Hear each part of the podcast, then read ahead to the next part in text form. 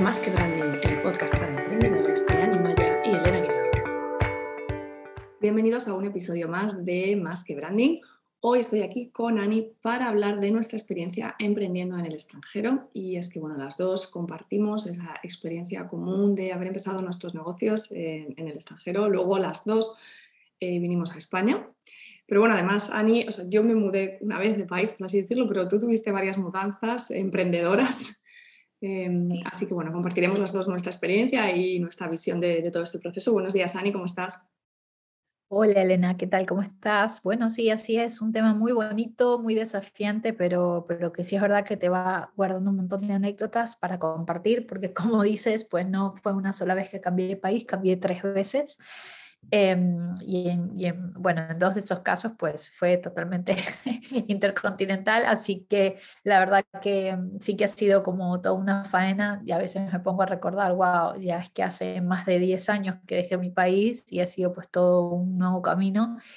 Y sí también es cierto que hay muchas personas que se hacen como una idea alrededor de que es más fácil viajar y emprender versus hacerlo desde tu propio país o de tu propia ciudad. Así que bueno, vamos a hablar un poquito de esos tabús y también un poco de nuestras anécdotas. Bueno, yo creo que lo que dices tú de que siempre se dice, ¿no? Que fuera es más fácil, siempre tendemos a idealizar, ¿no? Lo que, lo que no conocemos o entonces siempre parece como, bueno, desde fuera es más fácil. También es verdad que aquí en España, em, digamos que los emprendedores, ¿no? Los autónomos, tenemos una serie de dificultades que, en fin, que en otros países no hay y sí que es verdad que eh, cuando te pones a comparar a lo mejor no lo has vivido, no sabes lo que es emprender en otro sitio, pero bueno, cuando te pones a comparar los números, las cifras que salen, dices, es que tiene que ser más fácil de, otra forma, ¿no? Entonces también por eso ese sentimiento. Em, no sé tu experiencia cómo, fue fuera, si fue más fácil, si fue más difícil. además, como has tenido varios cambios, no sé si, si, en algún caso ha sido, sí que ha sido más fácil y en otro no. Cuéntanos. Bueno, yo creo que, a ver, el, a mí el emprendimiento me encontró. No, yo no tenía la idea de que, bueno, voy a aprovechar que voy a viajar y me voy a cambiar de país para emprender. Entonces sí que es cierto que la primera vez que, que me tocó emprender fue cuando me mudé para Argentina, de Ecuador a Argentina.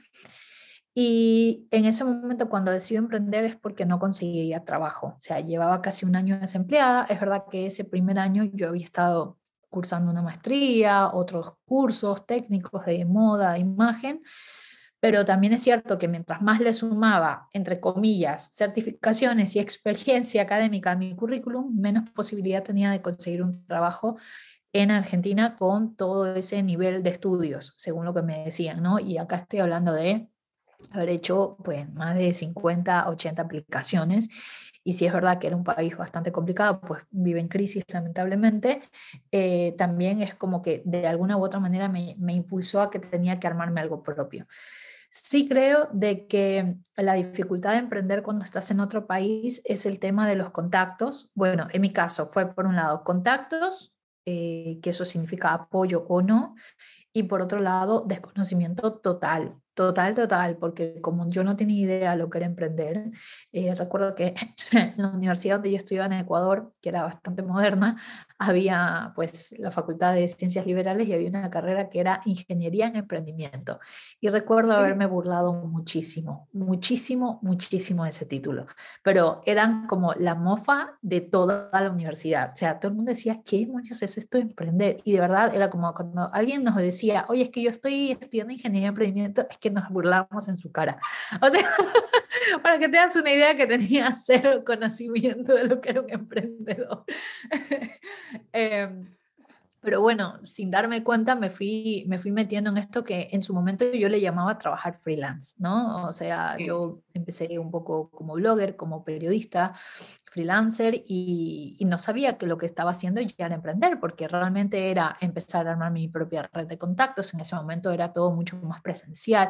A ver, te, valías de herramientas como el correo, algo de las redes sociales, pero estamos hablando del año 2011, 2012, o sea, no tiene nada que ver con lo que es ahora el uso de las redes sociales y era todo mucho más eh, referencia de conocer a ir a literal tocar puertas a tiendas eh, con diseñadoras que les decía, oye, ¿me puedes prestar prendas para hacer fotografías, para hacer tal, que tengo un blog, que quiero hacer esto, mandar portafolio, imprimir tarjetitas, viste, todo era mucho más a la vieja usanza.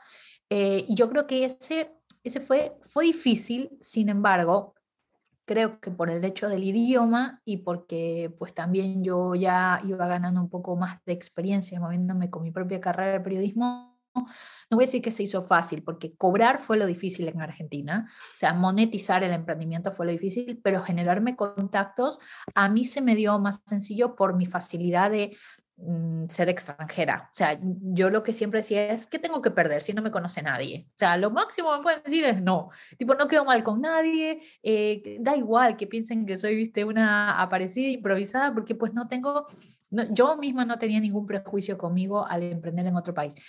Pero sí es verdad de que monetizar se me hacía mucho más difícil porque no tenía idea.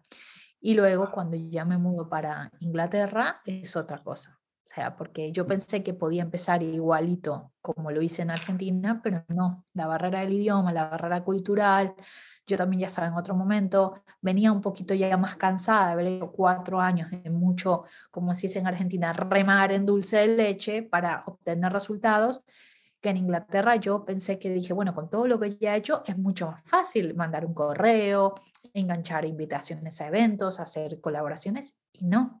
O sea, fue un estrellazo y fue como haber retrocedido 10 pasos atrás porque era cero contactos nuevamente, el tema del idioma pues no les interesaba nada. Eh, en hispanohablante, o sea, era como, fue un golpe al ego bastante fuerte.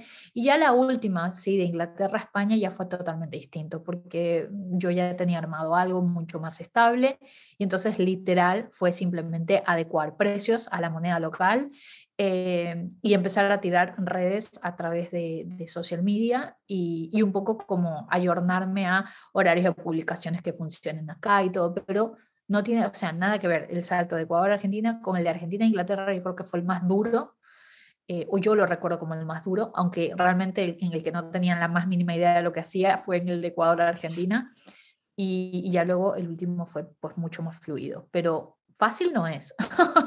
es un, constante, un constante golpe al ego cuando cambias de país, porque no, te conoce nadie. No es fácil, y luego lo que dices, la barrera del idioma, y bueno, también en ciudades grandes yo viví lo que tú dices en, París. París, bueno, los parisinos son muy peculiares, por así decirlo. Y bueno, sí que tienen un cierto estatus asociado a ciertas cosas. Yo directamente no intenté mm, trabajar la red de contactos en París porque sabía que para mí, eh, como extranjera española con acento y demás, iba a ser súper difícil. Sí que me salieron algunos encargos en París por, conocidos que tenía, o sea, sin yo buscarlo me salieron algunos encargos, pero era pues eso, a través de otros conocidos españoles ¿no? que trabajaban en las empresas y tal, pero directamente yo moverme por los ambientes franceses eh, intentando levantar contactos, es que ni me lo planteé porque lo consideré súper difícil yo ya llevaba allí trabajando en empresas eh, cinco años y ya sabía lo que era, ya sabía al final, pues eso, por muy bien que hables el idioma, la barrera que tienes con el acento y cómo te miran un poco por encima del hombro, en fin, ciertas cosas que seguramente también viviste en Londres. Entonces, sí, por esa parte no es fácil. También es verdad que yo, desde el principio, cuando decidí emprender, yo me fui a, a París, como, como ya he contado otras veces, para trabajar como arquitecta. Yo estuve trabajando como arquitecta cinco años. Y hubo un momento en el que yo ya no quería trabajar en un estudio, quería montar mi propio negocio. Y directamente pensé que tenía que montar un negocio digital porque yo sabía que yo iba a volver a España. Entonces era de no puedo montarme ahora aquí un estudio de arquitectura o algo que realmente requiera de contactos locales para luego tener que moverme y desmontarlo todo porque entonces todo el trabajo que haya hecho no va a servir de nada. Entonces yo directamente desde el principio toda mi comunicación, el blog, todo lo hice pensando en España, en el mercado español, eh, posicionamiento español y todo. Y en realidad yo haciendo webs en Francia podía haber cobrado muchísimo más, o sea, haciendo webs en París podía haber cobrado el doble que teniendo clientes españoles, pero yo sabía que, pues eso, en los próximos años me iba a volver y me interesaba trabajar más pues, el posicionamiento de marca y los contactos que pudiera hacer, aunque fuera a través de redes, en España. Sí que es verdad que estás ahí un poco solo y aislado porque no tienes la opción de ir pues, a ningún evento, de conocer a ningún emprendedor, de hacer nada y estás más solo. También tengo que decir que en mi caso, em, emprender en Francia es que tienes bastantes ventajas que no tenía aquí, porque bueno, en Francia no hay cuota de autónomos, por ejemplo. en fin, tienes una serie de ventajas los primeros. Claro, entonces cuando estás empezando eso es una maravilla, tienes, o sea, solo pagas si facturas algo, entonces yo creo que eso para mí sí que fue de muchísima ayuda. Y luego en Francia pues eso, tienes una serie de ayudas y de ventajas que yo creo que aquí no hay. Entonces por esa parte eh, estuvo bien hacerlo allí. Y luego porque yo ya desde el principio lo hice sabiendo que me iba a volver, o sea, que en algún momento iba a tener que cambiar de país. Es verdad que yo, por ejemplo, al hacer el cambio de país, lo que tú dices, pues mm, adaptar precios y algunas cosas, pero tampoco fue un cambio súper grande de Francia aquí. Pero sí que es verdad que, eh, como cuando estaba en Francia, tenía menos gastos porque no tenía cuota autónomos, en fin, no, había, eh, no tenía una serie de gastos que tuve al volver aquí. Y además, al ser factura intracomunitaria, las hacía sin IVA, es decir, el precio al final era más bajo, pues sí que noté cuando volví que claro, hubo ahí como una subida de precios un poco brusca, porque de repente pues tenía que añadir el IVA, que es bastante, claro. Y además yo me encontré con que tenía más gastos al volver, entonces ahí sí que tuve que hacer un reajuste un poco, no de posicionamiento de marca, porque fue un poco forzado al volver, en realidad la marca era la misma, pero bueno, sí que tuve que hacer un poquito un reajuste y sobre todo lo noté al principio que pues esa subida de precio eh, noté que eh, en un momento dado me costaba un poquito más cerrar proyectos porque, claro, había estado trabajando eh, con unos precios más asequibles, sobre todo por la diferencia de lo que te comento del IVA. Entonces, bueno, ahí sí que, sí que noté bastante el cambio, sobre todo por eso. Pero en general... yo, me acuerdo, yo me acuerdo que cuando puse los precios en Londres estaba totalmente desconectada de la economía que yo vivía en Londres porque como estaba en ese momento inicial de validación, los precios tenían que ver más con eso, ¿no? Con una situación meritoria de a ver cuánto me van a pagar, o esos primeros precios un poco tímidos, pero recuerdo que cuando vine a España y empecé a sacar las cuentas, lo que tú dices, no, pues cuánto te cuesta el autónomo, qué gestoría, que ahora tienes que poner el IVA en todo, fue como que, ok, eh, no digo que doble los precios, pero sí hubo un incremento como de un 30% o un 40% de lo que yo venía cobrando en Inglaterra, porque claro, el, costo se me iba mucho más arriba, con, o sea, con mantener un emprendimiento acá en España versus desde Inglaterra. Y ni te digo en Argentina es que te sale mm, bastante gratis emprender, porque la figura de lo que es acá el autónomo, allá se llama el monotributista, la cuota es ridícula. O sea, la cuota creo que se te puede traducir a ni 10 dólares mensuales. pagado en pesos, eh, no pagas ganancias, cosa que acá sí se paga, no se paga IVA, no, no, no, no tiene IVA por ser este, autónomo. Y, y, sí, bueno, o sea, mm, no tienes que tener un gestor, tú mismo puedes hacer absolutamente toda la parte de la facturación, porque las facturas las puedes, las tienes que mandar imprimir una imprenta, no es que tienes que utilizar plataformas complicadas y que te tienen que hacer las declaraciones, o sea, no haces nada de eso. Em, entonces, la verdad que era mucho más sencillo, pero sí es verdad de que, bueno, cada cosa su economía, ¿no? O sea, no digo que emprender es re fácil en Argentina, porque en cambio está el tema de eh, las barreras mm, de a quién le vendo, la moneda y todo. Algo que sí es... Pero fíjate, perdona que te corto, fíjate que, que, Francia tiene otra economía muy, muy distinta a la de Argentina y, y tiene una de las economías eh, fuertes de la, de la zona euro. Y en Francia tampoco había cuota de autónomos, tampoco había IVA, y como tú dices, también era muy sencillo darte de alta en autónomos. O sea, era tan sencillo como entrar en una web que tenían, como que se llamaba la web de los autónomos, por así decirte. Tú entrabas, te abrías una cuenta y decías, quiero ser autónomo. Entonces, pues nada, te daban un usuario y una contraseña y tú lo único que tenías que hacer ahí era entrar cada trimestre, podías elegir si querías hacerlo mensual o trimestral, o sea, incluso te daban a elegir por si querías hacerlo todos los meses. Pero si elegías, da igual lo que eligieras, tenías que entrar, eh, poner tu facturación en ese periodo, es decir, he cobrado tanto. Como además no había IVA, pues eso, he cobrado tanto este periodo y en función de eso pagabas un porcentaje, fin, se acabó. Ya está, no, tenías que hacer nada más, ni preocuparte de cuotas, ni de un montón de papeleo de cada trimestre y nada, simplemente entrabas ahí en tu aplicación y entonces automáticamente ellos además te, te o sea, metías eh, las cifras y automáticamente te salía lo que tenías que pagar y automáticamente eh, confirmabas el pago y lo pagabas. O sea, es que era súper cómodo. Que yo no entiendo, si eso ya existe y además existe en un país que no está tan lejos, no entiendo por qué en España no pueden intentar replicar algo similar, porque realmente es que era una figura, o sea, allí claramente diferenciaban entre autónomo y pymes, lo que aquí sería una pyme. O sea, esa figura que existía de sin IVA y lo que te digo, de poder hacerlo todo fácil, era para autónomos, gente que, estaba sola y que no tenía a lo mejor que hacer tanto papeleo ni, ni pues eso, declarar trabajadores o declarar otras cosas como, como puede ser una pyme. Entonces, bueno, aquí sigue siendo más complicado. La verdad es que en España el tema de los autónomos bueno, da para, da para un debate muy largo. Es, es, un dolor de cabeza. Y sí es verdad también de que eso hace que, bueno, yo mm, tengo como que un contacto bastante cercano con mucha gente que quiere migrar acá para Europa, ¿no? O sea, te lo preguntan. Eh, mismo conocidas mías, cuatro personas eh, de Argentina con las que yo hacía blogging desde allá y eran fashion bloggers o beauty bloggers, se vinieron a vivir acá a probar un poco de suerte, distintas circunstancias, ¿no? Que el marido consigue un trabajo, que ellas van a probar unos meses, que, bueno, tienen la nacionalidad, entonces quieren ver.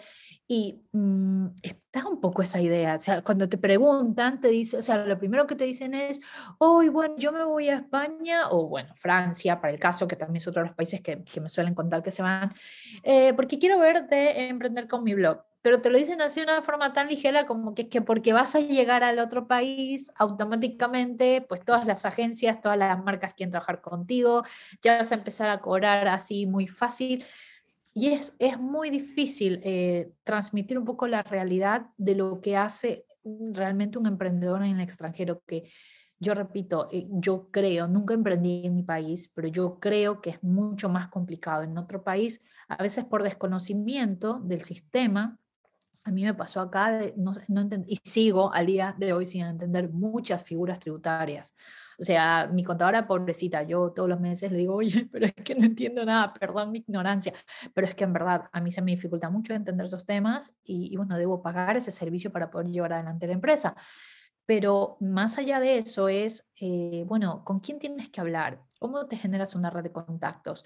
¿Cómo, cómo funciona el emprendimiento acá? Em, a mí me lo han preguntado varias personas que, quieren empezar a meter un poco, mm, abrir mercado, ¿no? Por ejemplo, acá en España, hispanohablante. Claro, yo creo que mm, la diferencia a lo mejor de, lo que comentas, ¿no? De si son bloggers o quieren venir aquí, lo que comentábamos de, los contactos, también la diferencia es plantearte realmente si quieres un negocio puramente digital, porque al final lo bueno, ¿no? Eh, que es que es lo bueno que tuve yo, y bueno, en tu caso también cuando te mudaste de, de, Londres a Madrid, es que al tener ya el negocio más planteado, todo enfocado a lo digital, a las redes sociales, con la web ya eh, optimizada, en fin, eh, todo ya pensado, pues eso, tú tenías la web ya en español, en fin, que tampoco tu web le hablaba al público inglés, no, no estabas posicionada para ese público igual que yo, ya estábamos con las redes en español, todo en español. Entonces, el cambiarte de país es más sencillo porque de hecho, yo ahora, por ejemplo, lo pienso y me podría cambiar de país, como quien dice, y nadie se enteraría, o sea, nadie se enteraría, podría, podría viajar, como dicen algunos, ¿no? El sueño este de me paso el día viajando, trabajo desde Bali. Podría seguir facturando en España y podría seguir con las redes en español y todo, y yo podría estar en otro sitio y como que no afectaría al negocio, ¿no? Por así decirlo. Tú creo que podrías hacer lo mismo porque prácticamente pues todos los servicios son digitales. Entonces, en ese sentido, si tienes... Eso te iba a decir, yo de hecho, eh, no digo que me voy a Bali, pero por ejemplo, sí me ha pasado de que si me tengo que ir, no sé, un mes a Argentina, mes y medio a Ecuador por situación familiar, no se trastoca absolutamente nada. O sea, yo sigo haciendo todo. Obviamente hay una diferencia horaria, pero el resto del negocio sigue funcionando, cosa que antes no hubiera podido hacerlo si no era digital. Claro. Entonces yo creo que eh, todo eso que dices de, gente que quiere venir aquí o que a lo mejor enfocado como negocio digital, porque yo sí que es verdad que también eh, conozco otras emprendedoras, gente que me ha preguntado, ahora yo creo también desde el confinamiento y la pandemia, como mucha gente ha estado trabajando en remoto y también mucha gente que vive en grandes ciudades ha acabado muy quemada, porque es verdad que las grandes ciudades ofrecen muchas cosas buenas a nivel eh, ocio y espectáculo y demás, pero claro, con la pandemia todo cerrado, pues tienen unos precios muy caros que, si no tienes todo lo demás, eh, no tienen tantas ventajas. Entonces, eh, a mí me ha pasado que hay mucha gente preguntándome por Valencia, porque bueno, al final Valencia es una ciudad que está bien de tamaño, pero que tiene buen clima, eh, buena calidad de vida y demás. Y lo mismo que tú dices, preguntando para venir a España, etcétera, gente que está en París o en otros sitios, también en, en Latinoamérica. Y yo creo que, bueno, si el negocio al final lo tienes enfocado a trabajar en remoto o en digital, pues es posible, y además incluso si lo tienes bien organizado, es posible que no lo notes mucho, a lo mejor un, reajuste de precios, como hemos dicho nosotras, pero claro, si es una cosa de hacer contactos, de realmente que esperas a tomar una, una red de contactos, hay que pensarlo bien, o sea, hay que hacerlo, hay que planificarlo con tiempo y a lo mejor pues ir viendo eso, qué contactos tú ya tienes en redes, en otro sitio, gente que te pueda ayudar cuando, cuando llegues, si realmente vas a necesitar eh, pues un poco el boca a boca o, más los contactos de toda la vida, ¿no? Como, quien dice, que al final es algo que también funciona muy bien. por ejemplo, eh, qué casualidad, dos, dos amigas mías se fueron a Valencia a emprender el año pasado desde Argentina. Es que está eh, súper de moda, ¿eh? no, sé si está corriendo algo, Sí, sí, por, les llama mucho la atención que sea el clima, lo que tú has dicho, exactamente lo que tú has dicho. Em, te iba a decir respecto al tema de los contactos, es que va a depender un poco del rubro, ¿no? O sea, si nosotros tenemos que pensar en eh, cosas similares a lo que nosotros hacemos, que involucran obviamente marketing, involucran en mi caso comunicación, moda, el tema de los contactos sí que es muy importante porque tarde o temprano tienes que generar equipo para trabajar algunas cosas o eh, incluso para tú mismo delegar algunas tareas que por ahí tú no vas a poder hacer, o en mi caso por un tema de eventos. ¿no? Em, yo cuando, cuando me movía a una ciudad, para mí lo más importante era averiguar el tema de contactos para acceso a eventos eh, de todo tipo, ¿no? mismo de working, emprendimiento o en mi caso moda por un buen tiempo. Acá en España Nunca tuve todavía ningún tipo de, contacto con eventos de moda por ahora, porque bueno, me agarró la pandemia casi al año que llegué, maternidad y todo. Pero si es algo que, por ejemplo, en algún momento yo digo, lo quiero retomar, quizás de aquí a un año, o dos años, pues sí que me gustaría volver a involucrarme un poco más. Pero el primer momento en donde yo me muevo para España, algo que sí hice y que no lo hice las dos veces anteriores que me cambié país, fue meses antes empezar a meterme en formaciones em, online, en este caso, en los lugares a donde yo iba a emprender, por dos temas. Lo primero, un poco para poder ponerme en contexto de cómo funcionaban algunos temas eh, de emprendimiento ahí, actualizarme, ¿no? Sobre todo con herramientas, un poco para saber cómo era eh, digamos, la forma de el modus operandi del emprendedor en ese lugar. Y por otro lado, porque bueno, en estos cursos, pues habitualmente te, te contactas con gente, ¿no? Mm, tienes una idea, intercambias correos, WhatsApp, Instagram, y ya pues tienes algún que otro contacto, aunque no esté en la misma ciudad donde tú vas, pero está en el mismo país y te puede dar una mano. Y eso sí marcó una gran diferencia. Yo cuando llegué a Argentina no tenía absolutamente a nadie, o sea, yo vivía sola en mi apartamento, no, no había familia, no estaban mis amigos de la maestría, pero pues cada uno se dedicaba a lo suyo y en Londres pues ni qué decirte, o sea, no conocía absolutamente a nadie. Y sí funcionó mucho más el hecho de que yo me haya anticipado eh, metiéndome a cursos o a formaciones o capacitaciones y todo con gente acá de España unos meses antes para yo por lo menos entender un poco de qué se trataba la cosa cómo se movían los temas de emprendimiento. Y la verdad que encontré diferencias culturales muy fuertes, eh, que luego me sirvieron para poder adaptarme mucho más rápido también, ¿no? Y por estar, a ver, porque ser emprendedor es una cosa, pero hay que también decir otro, otro tema. Uno no quiere solamente pues emprender y, agarrar algún que otro cliente. Uno quiere estar como que, va a sonar reality lo que, lo que voy a decir, pero uno quiere de, de, alguna manera estar como que en la crema innata del emprendimiento, codeándote con las personas que saben más, que tienen más alcance, que saben lo que hacen, porque no solo aprendes de ellos, sino que tú también luego te pones en el radar de la audiencia y del público, sobre todo si compartes muchos valores con esas marcas. Entonces, me parece más estratégico hacerlo desde ese lugar y no solamente como que llegar y ver, ay, qué pasa según la circunstancia o esta situación un poco ilusa de que porque estás en otro país todo debería darse mucho más rápido, porque no es tan así. No, lo que dices, lo que comentas de los eventos, bueno, ya, ya hablaremos de, los eventos a fondo otro día, pero sí que es verdad que, bueno, no es lo mismo, ¿no? Porque claro, yo cuando volví de París volví a casa, entonces sí que tenía aquí amigos y, como más red de contactos que a lo mejor si hubiera empezado aquí pues podría haber explotado más. Pero bueno, sí que es verdad, pues eso, que, que volví a casa y ya había una serie de personas que conocía y también ese sentimiento de yo al estar allí y saber que en algún momento iba a volver a España, pues yo ya tenía los ojos puestos en eventos, en cosas que se hacían en Valencia o en cosas que, se veía, que veía que se hacían en Madrid, aunque fuera que en realidad, estando aquí en Valencia, pues ir a Madrid es un momento, como quien dice. Entonces yo veía todas esas cosas y te hace que te sientas aún más solo, porque dices, estás empezando, estás ahí súper perdido, no tienes acompañamiento de ningún tipo, porque además yo tampoco tenía ningún amigo en ese momento así conocido cercano, pues que estuviera emprendiendo, haciendo algo parecido a lo mío. Entonces, claro, lo veía todo como qué envidia, ¿no? Poder ir a esos eventos y, o sea, en esos inicios yo creo que, si hubiera estado aquí, pues hubiera ido a, no sé si a todos, pero por lo menos a algún evento los hubiera aprovechado más. Luego cuando volví, bueno, lo que tú dices también me pasó, que cuando volví, yo luego me quedé embarazada, vino la pandemia, en fin, pero ahí entre medias sí que conseguí durante unos meses ir a, varios eventos, a cosas de networking aquí en Valencia, porque la verdad que me apetecía, me apetecía mucho, pues eso, conocer. Y es verdad que, que sí que conocí gente que a lo mejor hacía tiempo que seguía en redes, o conocí gente completamente nueva, eh, pero que, pues eso, que descubrí gente con la que hoy todavía a lo mejor sigo en contacto y me pareció súper guay porque al final, bueno, es una forma de desvirtualizar a gente o de hacer contactos para futuras colaboraciones y demás. Está genial y que cuando estás fuera, pues no tienes la posibilidad de, de hacer. Otra cosa que también hay que saber, que es que cuando uno emprende afuera, las barreras em, a nivel cultural también se sienten bastante, lo que te comentaba hace un ratito, no más allá del tema de los contactos.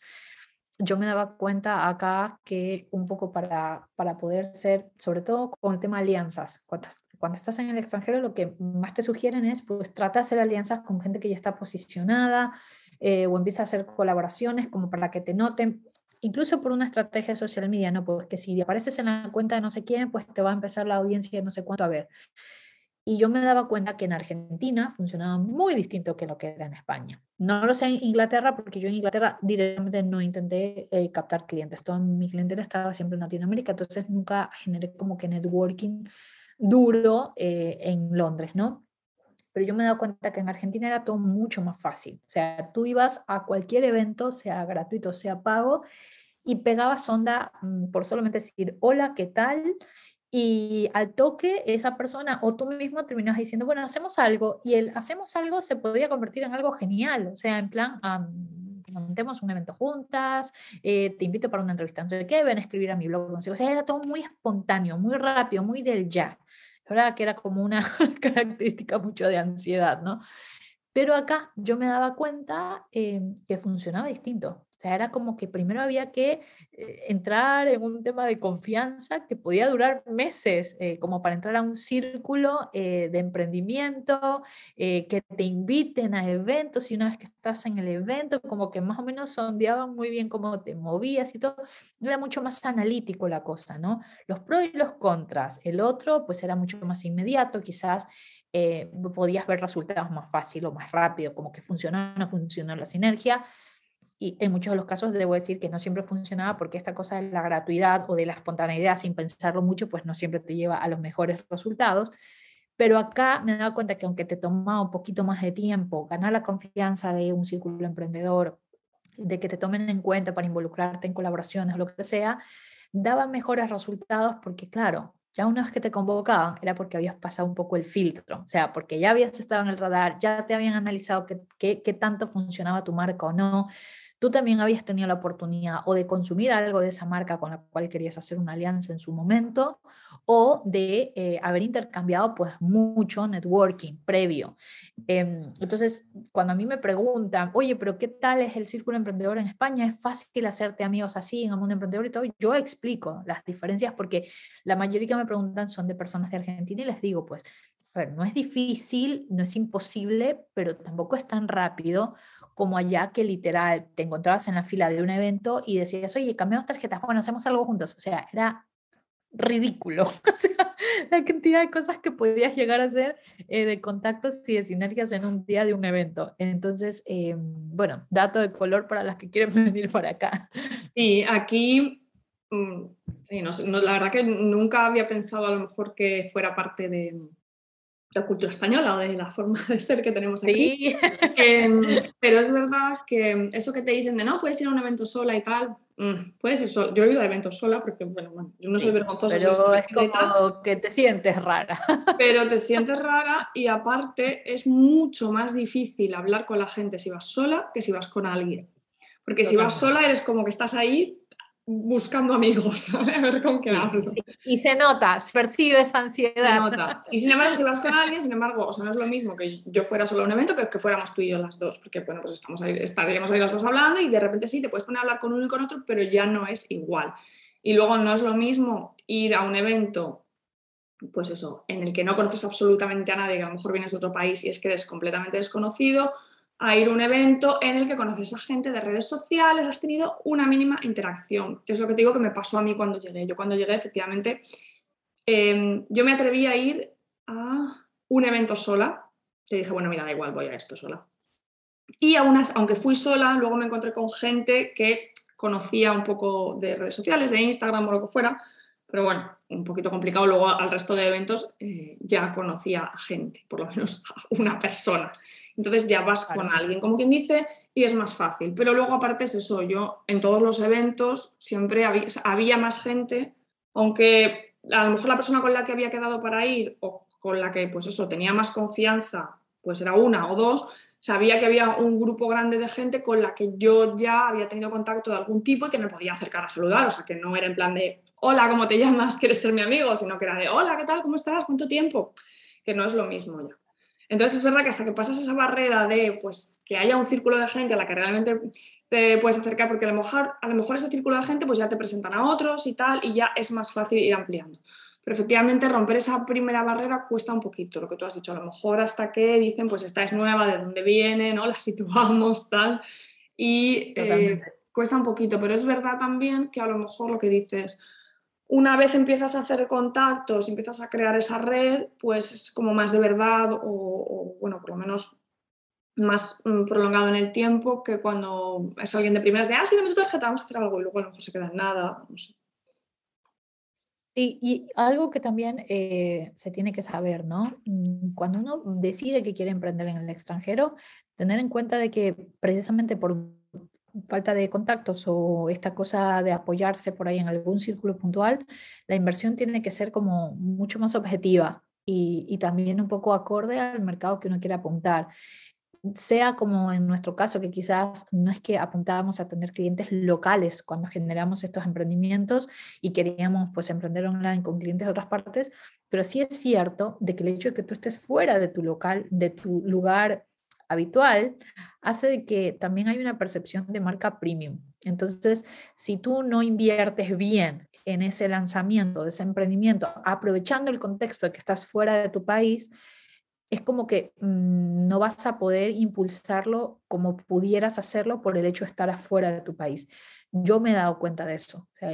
sí, sobre todo en nuestro caso. Ahí es profeta en su tierra. Bueno, un poco eso. No, pero es verdad que tú estando en Londres y en París, que son ciudades grandes, que además el nombre como que resuena, siempre era como, ah, pero que vives en París. Yo me acuerdo que era como, oh, wow, que vives en París. Pero al mismo tiempo también te tengo que decir que yo al volver, en mi caso sí que he notado, o sea, yo cuando estaba en París, pues de vez en cuando tenía algún cliente de Valencia, pero tampoco era una cosa, pues igual que tenía del resto de ciudades.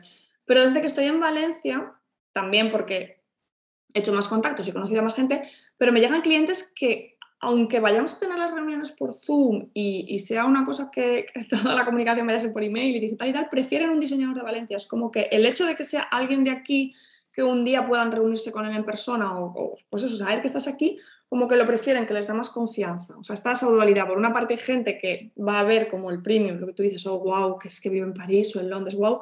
Y luego va a haber otra gente que va a decir, no, mira, es que yo prefiero un diseñador de Valencia que, que que directamente busca diseñadores en Valencia y ya está. Sí, es probable, es probable, pero además de eso, em, bueno, va a haber gente que siempre quiere la presencialidad, ¿no? En el caso de que, pues, justo estés eh, emprendiendo en otro país, y a mí me ha pasado gente que viene de mi país o viene de Argentina, que, donde yo también viví, me dicen, oye, voy a estar por Madrid, ¿será que podemos tener la sesión presencial y todo? Ya eso incluso les da a ellos como, oye, pues me estoy atendiendo en otro país y todo, aunque tú seas local para ellos, eh, el hecho de, que la experiencia con tu empresa, tu emprendimiento, tu servicio sea fuera, ya le da como que otro tinte, otra cosa. Y bueno, bueno no sé, hay otros temas relacionados a eso de la imagen y, y, la percepción que hay por estar en el extranjero que es impresionante. No, que te iba a decir que de hecho tú y yo nos vimos en París cuando es verdad, es cuando verdad. me contactaste para que te diseñara la web. eh, me comentaste, me acuerdo que te pasé presupuesto, yo ya te lo había pasado, y me dijiste, bueno, voy a estar en París la semana que viene, que venías desde Londres, así que igual nos podemos ver y así y tal. Y, recuerdo que, que, nos vimos, que era verano además, era julio. Era verano, sí. Era, era julio, yo estaba a dos semanas de casarme en Londres. Sí, cierto. Te, iba a decir, eh, fue la primera vez que nos vimos, pero no, es la única vez que nos hemos visto en persona. Luego hemos hablado mucho, pero en persona no nos hemos vuelto a ver. Sí, sí, es verdad, en persona no. Eh, para que sepan, tenemos amistades así. esto de emprender en otros países también te da esto, ¿no? De poder conectarte con gente de distintas, distintos lugares, distintas culturas. Igual aprender a confiar, porque pues igual te sientes un poco identificado con personas que han hecho lo mismo que tú, haber salido, haber emprendido desde afuera, montar un negocio así, ofrecerte los servicios online. La verdad que desde ese lugar te abre mucho la cabeza emprender em, y sobre todo cuando lo haces fuera de tu país, porque repito, te sacan de tu famosa zona de confort, te llevan a entender también el porqué, el valor de algunos servicios, porque eso es algo que a veces las personas no lo perciben cuando a mí alguien me contacta, por ejemplo, de, de, mi país, me dicen, oye, pero está como un poco caro para lo que está acá en Ecuador. Y bueno, pero es que no estoy en Ecuador. o sea, es un poco eso. Em, y a veces eh, el contacto que te da el extranjero mm, hace de que muchas personas empiecen a valorar también el por qué esa marca pues, se percibe como premium, porque hay un esfuerzo doble, creo yo, que si lo emprendes localmente. Sí, totalmente. Bueno, Ani, no sé, yo creo que hemos contado bastante de, nuestra historia. No sé si quieres añadir algo más, yo creo que más o menos lo hemos repasado un poco, un poco todo. No sé si quieres añadir alguna última cosa o... Por ahora no, por ahora, por ahora no, yo creo que da para, para poder abarcar otros temas, eh, ya como tipo ramas de los temas que hemos charlado, pero mm, un poco en resumen eso, ¿no? No es tan fácil como parece el emprender afuera, Sí que es verdad que tienes que empezar de cero en muchos de los casos. El tema de la inversión no es menor. Cuando estás en otro país te puede costar un poco más eh, por, por, desconocimiento sobre todo y también por adaptación al sistema y, y, sobre todo que tiene pues muy buenos frutos. Si te lo tomas en serio, tiene muy buenos frutos. Bueno, y las, las, mudanzas siempre son cosas, las mudanzas al final siempre son una inversión, o sea, al final si, si, en algún momento tienes que mudar, aunque sea un negocio digital y que trabajes desde casa, da igual, eh, las mudanzas siempre requieren, requieren una, una, inversión y eso también hay que tenerlo en cuenta. Sí, es así. Así que bueno, ha sido un gusto charlar contigo de este tema, Elena. Igualmente, Ani, bueno, muchas gracias a, a todos los que estáis ahí escuchándonos una semana más, ya sabéis que cualquier comentario o em, opinión, mejora, en fin, eh, cualquier cosa que queráis decirnos es bienvenida. Nosotras estamos en las redes eh, disponibles para, cualquier cosa que, que, queráis hacernos saber. Y de nuevo, pues gracias una semana más por acompañarnos en este espacio.